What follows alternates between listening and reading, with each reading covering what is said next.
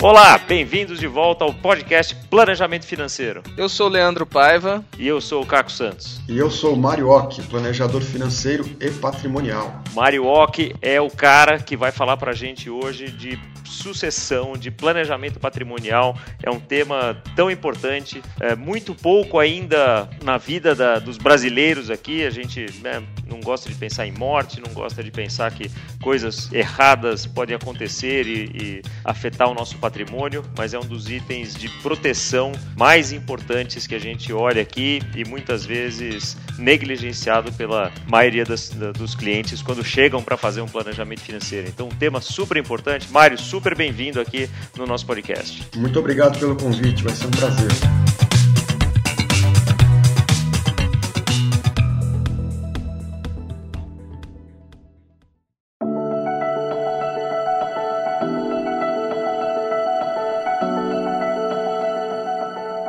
Bon, para falar para vocês aqui que por que, que o Mário, por que, que a gente convidou o Mário aqui para falar sobre esse tema, por que, que ele é o especialista. Ele se formou em administração de empresas, fez pós no Brasil e na Califórnia em contabilidade, economia, marketing, negócios internacionais. Trabalhou oito anos no mercado financeiro e 12 em tesourarias de empresas internacionais, então tem uma vasta experiência no assunto. E foi nessa experiência de trabalhar em tesourarias que ele começou a trabalhar com as famílias, donas aí também de alguns pequenos, médios negócios negócios, né, em empresas familiares, e começou e fez uma transição então em 2012 para esse mundo de consultoria. E há três anos mudou de consultoria empresarial para consultoria familiar, né, tratando com pessoas físicas, que é o, o nosso tema aqui sempre do, do podcast. Então é o cara que sabe fazer isso. Além disso, ele é o professor do curso de planejamento patrimonial e sucessório da GFI. Já fizemos aqui três turmas. Estamos indo para a terceira. Estamos indo para a terceira agora, as duas turmas lotadas avaliações super positivas, então e com projetos muito grandes aqui de inclusive incrementar esses cursos aqui. Então o Mário Ock é o cara para falar desse assunto. Será um prazer. Vamos lá, vamos falar sobre esse assunto que muitas vezes acaba sendo um pouco de tendo um pouco de resistência nas próprias famílias, um pouco de resistência da própria pessoa, porque ninguém nunca quer pensar na finitude de sua existência. Mas é aí que reside um, um grande trunfo do planejamento patrimonial e sucessório, porque não é um planejamento de sucessão apenas, é muito mais do que isso. É um planejamento de patrimônio, como lidar com o próprio patrimônio, como proteger esse patrimônio que foi tão suado para conquistar em vida, como controlar esse patrimônio e principalmente como evitar custos. E tem estruturas simples, estruturas sofisticadas também, mas tem estruturas que atendem pessoas com diversos perfis de patrimônio. Não precisa ser milionário não para fazer um trabalho como esse. Queria começar justamente com essa pergunta, Mário. O planejamento patrimonial e sucessório é para todo mundo? É só para quem tem muito dinheiro? Como é que funciona isso? Eu costumo dizer que esse é um trabalho, Leandro, destinado para quem tem desde 100 mil reais até 100 bilhões de reais. Né? Obviamente que tem estruturas mais sofisticadas, existem estruturas que podem ser montadas até fora do Brasil e uma pessoa com patrimônio mais modesto não vai se utilizar dessas estruturas. Mas as estruturas mais tradicionais e mais simples, elas também são utilizadas por pessoas e famílias com alto volume de patrimônio. Né? Existem situações em que um, um instrumento comum, que muita gente já ouviu falar como um testamento, resolve muitas coisas ou um instrumento de doação, que é também um, um, outro instrumento jurídico muito utilizado, resolve muita coisa também, né? E alguns desses instrumentos vão focar naquilo que o coração da família está falando, naquilo que está incomodando ou preocupando a família, que muitas vezes não necessariamente é só a parte financeira, né? Mas sim a harmonia familiar, enquanto o patriarca e a matriarca estão vivos, e a harmonia familiar depois da passagem deles. Então eles querem que a família se dê bem, que os filhos se deem bem, que os netos vivam em harmonia e o planejamento patrimonial sucessório também atende esse tipo de necessidade. E isso muita gente ainda não conhece. É, isso é interessante, né? Porque eu me lembro de ter conversado com uma família uma vez, é, são cinco filhos, eu fui indicado para falar com um deles, né? Dos cinco era o mais bem sucedido, cara empresário, enfim, já tinha feito a própria vida. E conversando com ele, ele me contou que os pais eh, tinham uma vida bastante confortável, tinham, tinham alguns imóveis alugados que lhes davam uma renda e tal, então ele não tinha preocupação de, de ter que sustentar os pais nem nada. Os outros irmãos deles, um estava com o CPF sujo, o outro, enfim, não, não tinha se dado tão bem, os outros dois tinham uma vidinha enfim, que sobreviviam, etc. Desse cliente, o que eu falei para ele, uma das coisas que eu falei para ele, ele falou: olha, uma das coisas mais importantes do seu planejamento aqui é fazer o planejamento sucessório dos seus pais, né? Você tem que conversar com eles, etc. Porque senão vai sobrar para você depois, que é o mais bem sucedido, etc., ficar resolver tudo isso aí, né? E eu lembro do comentário dele falando o seguinte: puxa, mas isso aqui vai ser super caro e vai ser muito demorado, né, para fazer isso aqui, que são muitos imóveis e a conversa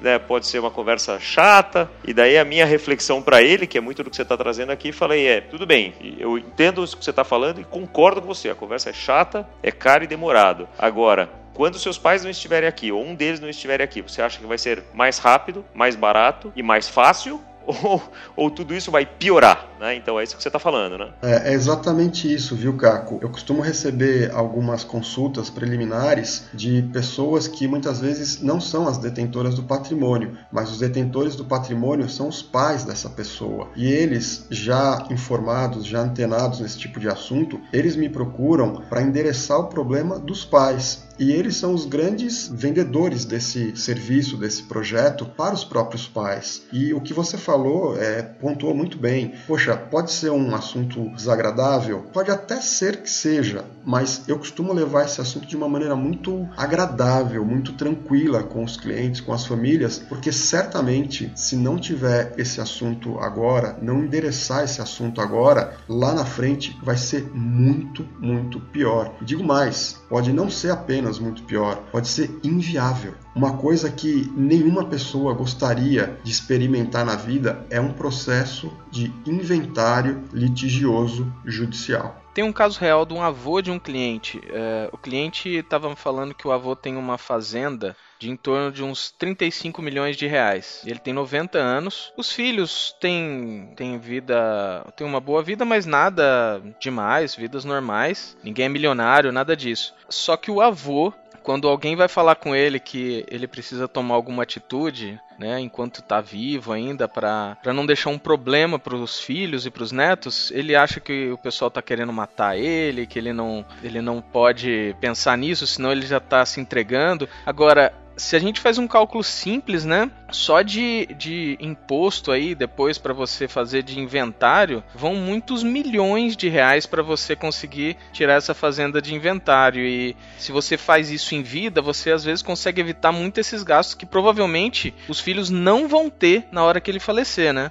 Pois é, Leandro. Esse é o maior mito que passa pela cabeça das pessoas invariavelmente qual que é esse mito? O fato de eu não exercer a propriedade do meu patrimônio me coloca numa condição de não estou mais vivo, não estou mais sendo produtivo, não estou mais sendo dono do meu destino. Esse é o maior mito e que distancia as pessoas e as famílias de um trabalho brilhante e muito eficiente que é o planejamento patrimonial e sucessório. Não tem fins sucessórios apenas. É um planejamento patrimonial. O fato da pessoa ser sustentada pelo patrimônio que, que acumulou em vida, ou seja, ter uma renda passiva, que é o sonho de todas as pessoas no mundo viver de renda passiva, o fato de não exercer a propriedade ou a posse sobre esse patrimônio não significa que ela vai ter uma alteração para pior no seu padrão de vida. Ela consegue manter perfeitamente bem todo o seu status, todo o seu padrão de vida, porém com o planejamento já montado. Ela inclusive vai deixar um legado tão positivo para as futuras gerações que ela não faz ideia, essa pessoa não faz ideia do bem que ela vai causar para si mesma, para o bolso dela em vida, para o bolso dos seus sucessores e para a longevidade harmoniosa da própria família. É, você me lembra um, um senhor que uma vez eu, eu entrevistei para fazer isso, para fazer esse trabalho, e um dos motivos falei, mas né, por que, que o senhor está pensando nisso? Né? Como é que isso, como é que o senhor trata isso? Falou, olha, meu pai deixou tudo muito bem arrumado para gente, então foi tudo muito certo. Ele falou, e ele já era um senhorzinho, já tinha seus oitenta e tantos anos, ele falou, e é o seguinte, eu quero que os meus netos coloquem a minha foto pendurada em cima da lareira e não fiquem jogando dardo na minha foto quando eu não estiver mais aqui. Então, eu quero ser bem lembrado pelas futuras gerações. Fantástico. Pois é, pois é. E isso aí, isso, esse fato que você está comentando é muito interessante, porque ser bem lembrado pelas futuras gerações como aquele patriarca, aquela matriarca que foi consciente e fez um trabalho brilhante de deixar um legado financeiro e patrimonial para as próximas gerações, perpetuando a harmonia familiar. Caco, isso não tem preço, cara. Qualquer valor que eu cobre para um trabalho como esse não tem preço. Isso vale muito, muito, muito dinheiro. Isso vale uma vida. Vale tanto quanto o patrimônio que essa pessoa acumulou em vida. E em contrapartida, tem situações que são o oposto de famílias que juntaram patrimônio e não fizeram um trabalho de planejamento patrimonial sucessório. Isso vai causar numa família hoje harmoniosa um processo de desgaste, um processo de desarmonização, de brigas, de rivalidades e, inclusive, pode causar até um sentimento de remorso dos que ficaram com relação àquela pessoa que foi embora e deixou esse problema na mão dos herdeiros. É, isso é fundamental e isso independe do tamanho do patrimônio, né? É outra daquelas coisas assim, porque isso pode ser por uma fazenda de 35 milhões, como o Leandro estava contando nesse caso, pode ser para uma casa daquela família, né? Eu tenho uma família de conhecidos aqui que o pai faleceu, os três irmãos ficaram daí cada um deles com um pedaço da casa no inventário, com a mãe, a mãe faleceu, cada um dos três tem agora um terço da casa, né? Porque não foi feito nada e só que assim, um deles tem condição financeira, um deles não tem condição financeira e não tem como manter a casa e justamente quem mora na casa, então fica aquela coisa assim, o, o patrimônio vai se deteriorando porque quem tem dinheiro não quer colocar o dinheiro, quem não tem, então fica aquela desarmonia que você estava comentando aqui, que é uma coisa muito muito ruim que acaba trazendo desarmonia na família por causa de, da falta do dinheiro, de ter feito. Então, da mesma forma que dá para colocar a foto em cima da, da lareira, né? De um, você fala, puxa, que papai deixou aqui. Então, independente do tamanho do patrimônio, deixar tudo organizado, só de não deixar problema, às vezes já é um avanço enorme, né? Não deixar problema, não deixar custo, já é um avanço gigantesco. É exatamente isso, Caco. É essa questão da harmonia, essa questão familiar das pessoas, porque em última instância, o que nós estamos tratando, o que eu ajudo a endereçar junto aos meus clientes é a harmonia familiar, são as pessoas. O patrimônio tem uma parte importante aí dentro, tem um papel fundamental, mas nós não estamos tratando o patrimônio, nós estamos tratando a família, as pessoas, a harmonia familiar com o uso do patrimônio, a harmonia familiar pela utilização econômica, racional do patrimônio. E existem instrumentos extremamente eficazes e muito, muito fáceis, simples, rápidos, só que as pessoas não conhecem e que serve para o patrimônio de 100 mil até o patrimônio de bilhões. Pessoas antes de números, sempre.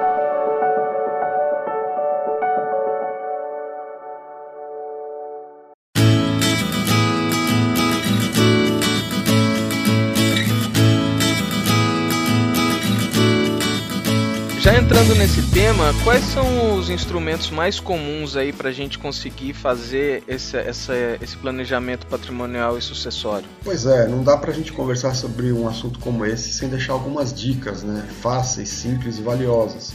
Um instrumento muito comum é o testamento, que muita gente fala, mas pouca gente entende e praticamente ninguém sabe fazer. Um testamento bem feito resolve muito problema e um testamento mal feito simplesmente é invalidado por um juiz. Não vai ter eficácia. Um outro instrumento utilizado é um contrato de doação.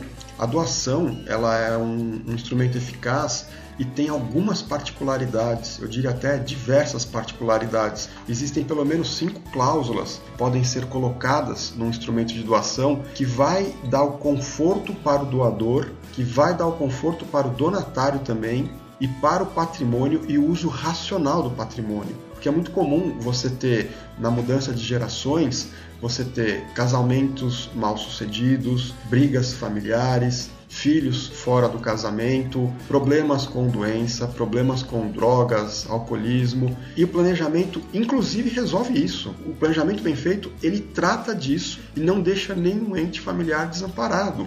Um, um outro instrumento também muito comum que muitas pessoas já ouviram falar e menos pessoas ainda se aventuraram a fazer e não é difícil. É a montagem de uma empresa. Você pode colocar o patrimônio debaixo de um guarda-chuva que é uma empresa. E essa empresa vai continuar sendo da propriedade de quem o patriarca, a matriarca quiser manter a propriedade das cotas. Então a pessoa às vezes fala: Poxa, eu vou passar meu patrimônio todo para uma empresa, poxa, eu vou perder meu patrimônio. Não, não vai. Você será o dono da empresa, que por sua vez será dona do patrimônio. E na hora que esse patrimônio vai parar debaixo de uma empresa onde você tem a batuta na mão, você tem o controle na mão, você tem uma gama infindável de recursos, de estratégias, de táticas, de coisas que você pode fazer protegendo seu patrimônio, mantendo o controle sobre ele e evitando custos. É simplesmente uma estratégia brilhante, inclusive para quem quer em vida já começar a economizar dinheiro no momento zero. Quem vive de aluguel de imóvel, por exemplo, na pessoa física, chega a pagar 27,5% dos rendimentos de aluguéis. Se você coloca esses rendimentos de aluguéis numa pessoa jurídica bem montada, você vai pagar no máximo 14,5%, 15%, além de outros benefícios fiscais. Tem muita estratégia, simples, fácil, não são caras, mas as pessoas desconhecem. E tem estruturas fora do Brasil também. Eu tenho estudado bastante nos últimos dias sobre como manter um patrimônio offshore, como é, estruturar um, um trust, que é uma estrutura extremamente sofisticada que o direito brasileiro não reconhece, não regulamenta e não tem jurisdição nenhuma sobre isso, mas é possível fazer. Enfim, falei de, de três ou quatro estratégias aqui, mas saibam que existem pelo menos meia dúzia de estratégias que podem ser combinadas entre si, dependendo do tipo de patrimônio que a pessoa tem. É, eu vou te falar que eu, eu comecei a ter a consciência da importância disso quando eu estava estudando para a minha certificação do CFP. Eu estava fazendo um curso para prestar a prova uh, e na hora que, que eu fui tendo essa parte de, de sucessão, de planejamento sucessório, eu fui vendo a quantidade de bobagens que eu fiz na minha família, não só de não ter feito o planejamento sucessório, mas de, de como a forma que eu fiz, que, que a gente acabou fazendo o inventário do meu pai, o inventário do meu irmão, que estava acontecendo naquele momento, etc. A quantidade de bobagens que a gente fez e que foi criando problemas que estão se arrastando até hoje, né? Para um, dar um exemplo, uh, minhas sobrinhas são sócias minhas na casa que minha mãe deixou e isso traz um problema de uh, manutenção da casa, de, enfim, de, de eventualmente conseguir vender essa casa porque elas são menores de idade. Meu irmão é falecido, era, era herdeiro da minha mãe, e quando minha mãe uh, nos deixou, uh, as minhas sobrinhas são nossas sócias na casa. Então, como é que a gente faz para conseguir vender essa casa? Tem que ter autorização do juiz, Ministério Público, não basta a mãe delas concordar com a gente, concordar com o preço, qualquer coisa assim, né? Então, é, acaba ficando tudo muito mais caro, muito mais demorado. A, a probabilidade da gente ter que esperar 10 anos para conseguir vender essa casa até elas ficarem maiores de idade não é pequena. É, e o, o que acontece, muito comum, Caco, é que as pessoas acabam às vezes não fazendo um trabalho como esse porque elas pensam que vão deixar de ter o controle e o domínio do próprio patrimônio. E quando você deixa de ter o controle e o domínio do próprio patrimônio, significa que você não tem mais poder decisório sobre aquilo que é teu. Porém, se isto vai para um inventário litigioso que envolve discussão, briga e desacordos, quem vai decidir pelo seu patrimônio, pelo patrimônio da sua família e por todo o seu legado é um juiz que não tem o menor conhecimento da tua história familiar. Isso é péssimo. Ninguém deveria passar por uma situação de ter um inventário judicial com o destino do patrimônio da família e dos entes familiares todos na mão de um juiz que está ali com diversos processos, pilhas de papéis na mão e vai decidir com certeza de maneira equivocada em relação ao histórico familiar. Isso é um grande malefício. É, ele vai decidir conforme ele acha mais justa do ponto de vista dele, que não conhece ninguém, que não sabe, como você falou de toda a história, né? É. Exatamente. O planejamento, ele é um. Quando você entra num, num trabalho como esse, você abre uma porta que lá dentro tem outras centenas de portas e janelas de possibilidades, de opções para economizar dinheiro, pagar menos impostos, decidir o que você quer com o seu patrimônio, controlar o que você quer com o seu patrimônio, proteger esse patrimônio, inclusive reverter decisões que você porventura pode ter tomado e ter se arrependido. É o que eu costumo dizer, só não faz planejamento sucessório quem nunca passou por um inventário. Esse papo de hoje está mostrando, está quebrando um mito muito grande, né? Que muita gente acha que planejamento financeiro é simplesmente anotar os gastos do mês e fazer investimento. É, dá para a gente notar que a gama de possibilidades da gente é, melhorar a nossa vida financeira é muito maior do que simplesmente anotar os gastos e fazer investimento. É, eu costumo dizer dizer que quando a pessoa junta um grande patrimônio, ela conseguiu uma coisa muito boa e conseguiu criar um problema. Agora ela vai ter que resolver esse problema. É, não adianta você juntar um grande patrimônio sem ter condições eficazes de administrar, cuidar, evitar custos, evitar que esse patrimônio se deprecie, se deteriore e cause problemas para sua família. Eu costumo dizer que quer conhecer bem uma pessoa, dá muito dinheiro na mão dela. Você vai descobrir como essa pessoa é. Ela pode ser você, ela pode ser teu irmão, tua irmã, tua mãe, teu pai, teus primos, teus tios. Eu, inclusive, bote muito dinheiro na mão de uma pessoa que você vai descobrir como ela é. Isso é uma frase da minha bisavó. Meus primos aqui, meus tios, quando ouviram esse podcast, vão lembrar disso. Minha bisavó falava assim: Você acha o fulano legal? Herde junto, que daí é que você vai conhecer quem é a pessoa. É, herde junto com uma pessoa para você descobrir como é esta pessoa. E eu costumo dizer muita, muitas vezes para meus clientes o seguinte, né, até brincando: Olha, esse tipo de problema, esse tipo de briga de irmão, filho com pai, com mãe, com primo. Isso acontece muito na família dos outros. Você com certeza conhece alguém. Na nossa, não. Na nossa não tem esse problema. Na família dos outros sempre tem algum problema como esse, né? E, e também isso é engraçado porque às vezes realmente todo mundo se dá bem, todo mundo tá bem de vida naquele momento, mas pode ser que no momento em que uh, uh, os pais falecerem, um deles está num momento ruim, tá passando por uma fase ruim e não é que ele queira ser um cara chato, uma pessoa. Não, de repente naquele momento ele vai se tornar um problema para essa divisão patrimonial, o que ele não seria em outro momento. Então, quando a gente faz isso com antecedência, já se planejando, você evita inclusive essas variações do momento que você está passando, né? Isso quando a gente está falando da ordem natural das coisas, né? Como eu comentei aqui, o meu irmão faleceu antes da minha mãe. As minhas sobrinhas é, são herdeiras, então assim, os irmãos todos a gente sempre se deu super bem, sempre resolveu tudo de forma super harmoniosa, etc. Só que meu irmão não estando aqui, não interessa, né? Quem vai decidir isso, como o Mário falou agora há pouco, é um juiz que não,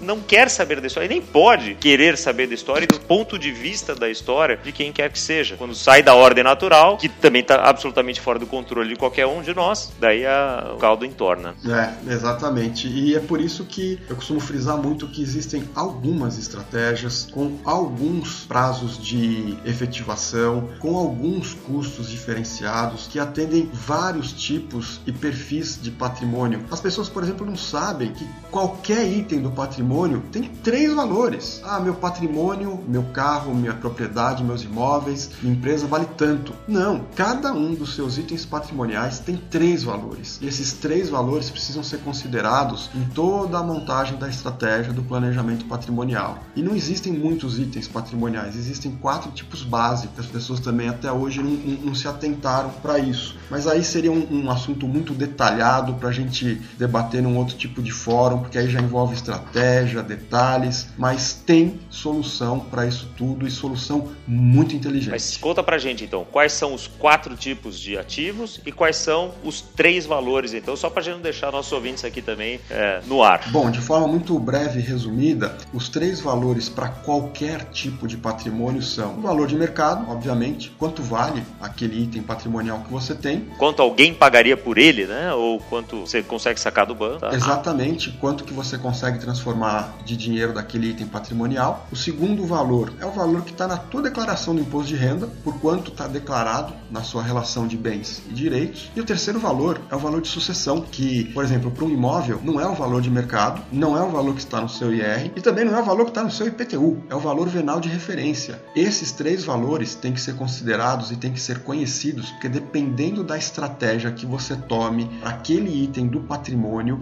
você vai ter um tipo de tratamento, um tipo de tributação ou inclusive evitar um tipo de tributação. E os quatro tipos de patrimônio que existem não tem cinco, não tem três, são quatro. É liquidez, que são as aplicações, dinheiro em forma de produtos financeiros no mercado financeiro, bens móveis, bens móveis, por exemplo, ah, eu tenho é, quadros, coleção de carros antigos, eu tenho um veículo, eu tenho um barco, eu tenho joias, são bens móveis, imóveis, que são todos aqueles documentos com um número de matrícula e o imóvel bem cuidado, bem administrado, ele não é aquilo que você vê. Ele é um papel com um número de matrícula registrado num cartório do registro de imóveis do município. E o quarto item patrimonial são cotas de empresas. Quer ver uma distinção bem clara? Poxa, eu tenho 80 cabeças de gado, bens móveis. Eu tenho cotas da Agropecuária Marioc Limitada. Eu não tenho bens móveis, eu tenho cotas de uma empresa. E eu posso migrar um tipo de patrimônio para outro. Cota de empresa pode virar dinheiro, boi pode virar cota de empresa, carro, coleção de carro antigo pode virar cota de empresa. Por exemplo, um tratamento que é dado para uma frota de carros antigos, aquela que está na minha garagem que eu cuido, limpo, lavo e lustro todo dia. É um tratamento uma frota de veículos antigos que eu tenho como finalidade explorar economicamente alugando para noivas em dia de casamento. É outra finalidade. Eu alugo. Eu vou alugar isso na pessoa física, em nome do Mário, ou numa pessoa jurídica, por um regime tributário do lucro presumido que eu vou pagar menos imposto. Obviamente que eu tenho que fazer isso na PJ. Mas enfim, essas foram algumas dicas aí valiosas.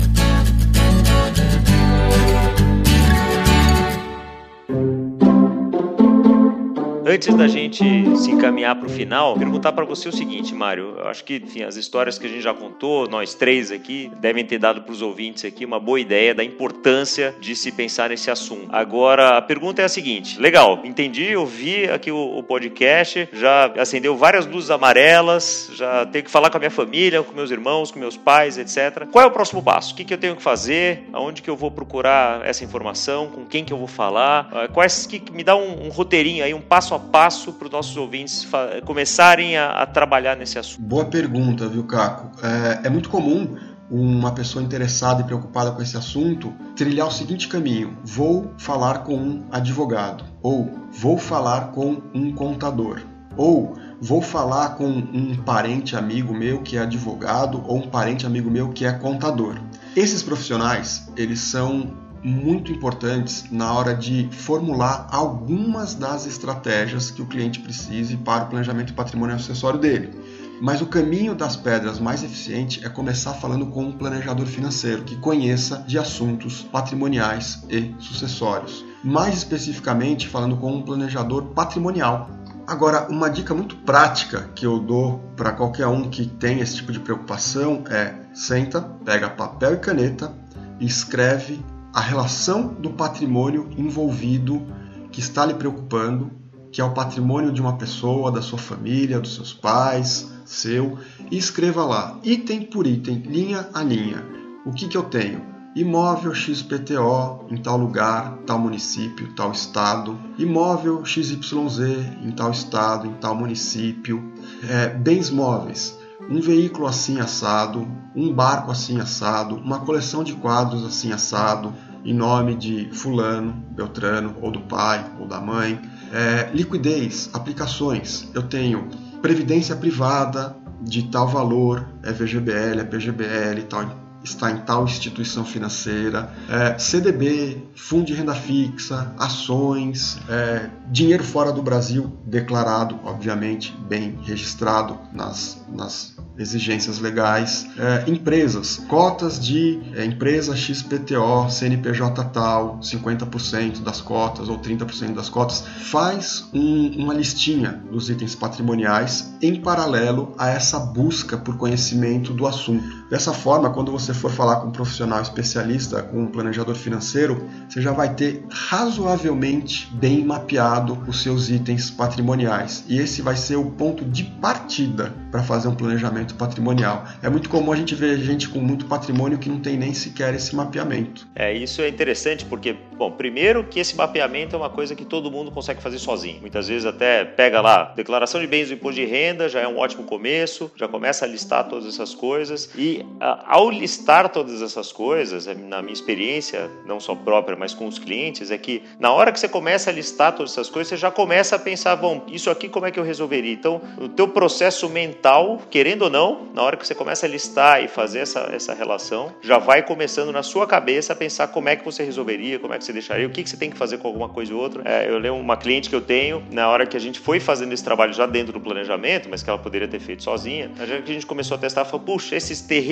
aqui em Valinhos, cara, isso aqui é um rolo, porque tem um cara do uso capião, não sei o que, tá, tá. Dois anos depois, quando né, numa das revisões do planejamento, ela falou, olha, vendi aqueles, aqueles terrenos, etc. Mas por que, que ela vendeu? Porque naquele momento em que ela estava relacionando os itens, ela lembrou do rolo que estava de documentação e tal, e começou a ir atrás, foi no cartório, falou com o advogado, etc. Porque você tem que, antes de fazer todo o planejamento sucessório, tem que arrumar o que você tem. Então, aquilo que você falou de imóvel, o imóvel é um pedaço de papel que tem uma matrícula registrada em algum lugar.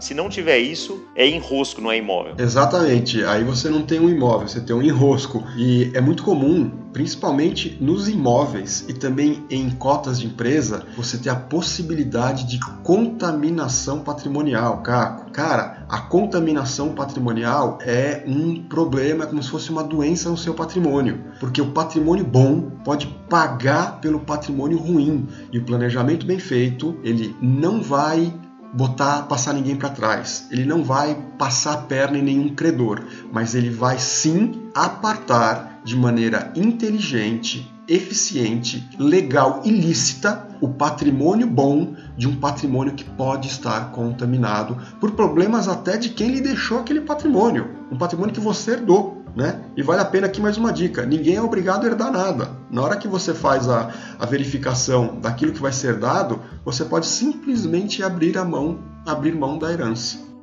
Foi um papo riquíssimo aqui, Mário. É, esse é um tema realmente muito amplo. A gente conseguiria ficar falando muito tempo aqui sobre ele, mas eu acho que já deu para a gente começar a entender a importância de não deixar isso para frente. Como o Caco mesmo falou no começo, é um papo difícil, é um papo demorado, mas que com o tempo ele não vai ficando mais fácil e mais rápido. Então é melhor começar a tratar o quanto antes. Pois né? é, imagina, é, esse papo, se, quanto mais deixar para frente, só piora, tá? E, e para deixar os nossos ouvintes aí com cinco dicas práticas fáceis na mão para implementar a partir de agora. Cinco dicas. A primeira delas, sentar e escrever num papel toda a relação patrimonial da pessoa e já buscar na internet, até pelo próprio Google, todas as palavras que a pessoa queira entender o significado do que se trata. Segunda dica, eu recomendaria às pessoas talvez buscar um, um livro, ele é muito grande, muito, muito extenso, muito pesado, tem acho que 600 páginas, mas o livro chama-se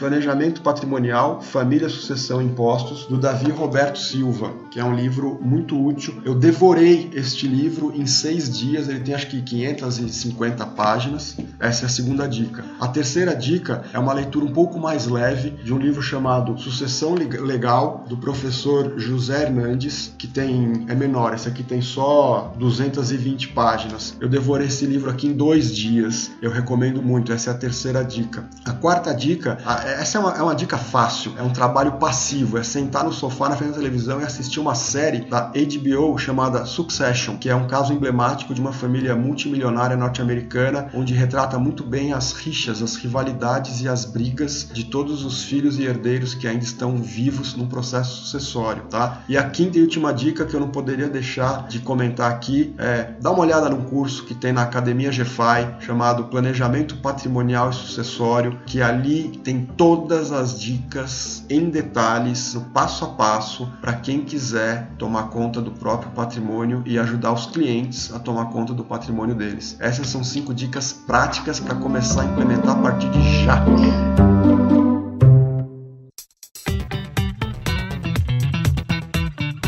Essa quinta dica, eu, eu expandiria ela. Essa dica é a 5.1 para quem quer entender para o, seu, para o seu patrimônio ou da sua família. E a dica 5.2 desse curso são é, para os profissionais de planejamento financeiro que estão ouvindo esse nosso podcast, que a gente sabe que é uma grande parte dos nossos ouvintes aqui, para aumentar o teu conhecimento, ter dicas práticas de como montar um negócio de planejamento patrimonial e sucessório, a formatação disso e como é, ajudar os clientes a fazerem isso, como cobrar por isso e tudo mais. É sensacional esse curso, de fato. As próximas turmas já estão abertas. A próxima que eu saiba já está quase esgotada de novo. Então, vale a pena mesmo. E aí na descrição do podcast vai estar tá o link para fazer a inscrição nesse curso também. Muito bom, assim como todas as informações do para achar o Mário uh, e saber como lidar com isso, como trocar ideia ou contratá-lo para fazer para sua família isso aí também. Marião, super obrigado, papo riquíssimo, assunto que eu amo, como você sabe até por experiência própria, boas e ruins, né? É, mas é, é, um assunto que eu, que eu adoro e que é muito bom ter você aqui para esclarecer para todos os nossos ouvintes aqui, tirar vários desses mitos e dar dicas práticas. É um prazer, adorei o bate-papo, estou à disposição para novos bate-papos como esse, estou à disposição para tirar dúvida, ajudar os colegas, ajudar os amigos, ajudar os clientes porque esse é um campo riquíssimo em todos os aspectos, inclusive no familiar. E muito pouco explorado ainda, então tem muita coisa para ser feita. Isso aí, obrigado pela presença de todos, obrigado por escutar o podcast. Quem gostou, divulga, compartilha com os amigos. Esse episódio passa aí para os seus pais também para escutarem, para ver a importância disso aí. Eu acho que vale a pena, é bem bacana. E fique ligado que tem bastante coisa vindo nova por aí. Um grande abraço e até mais. Até o próximo episódio, pessoal. Abraço.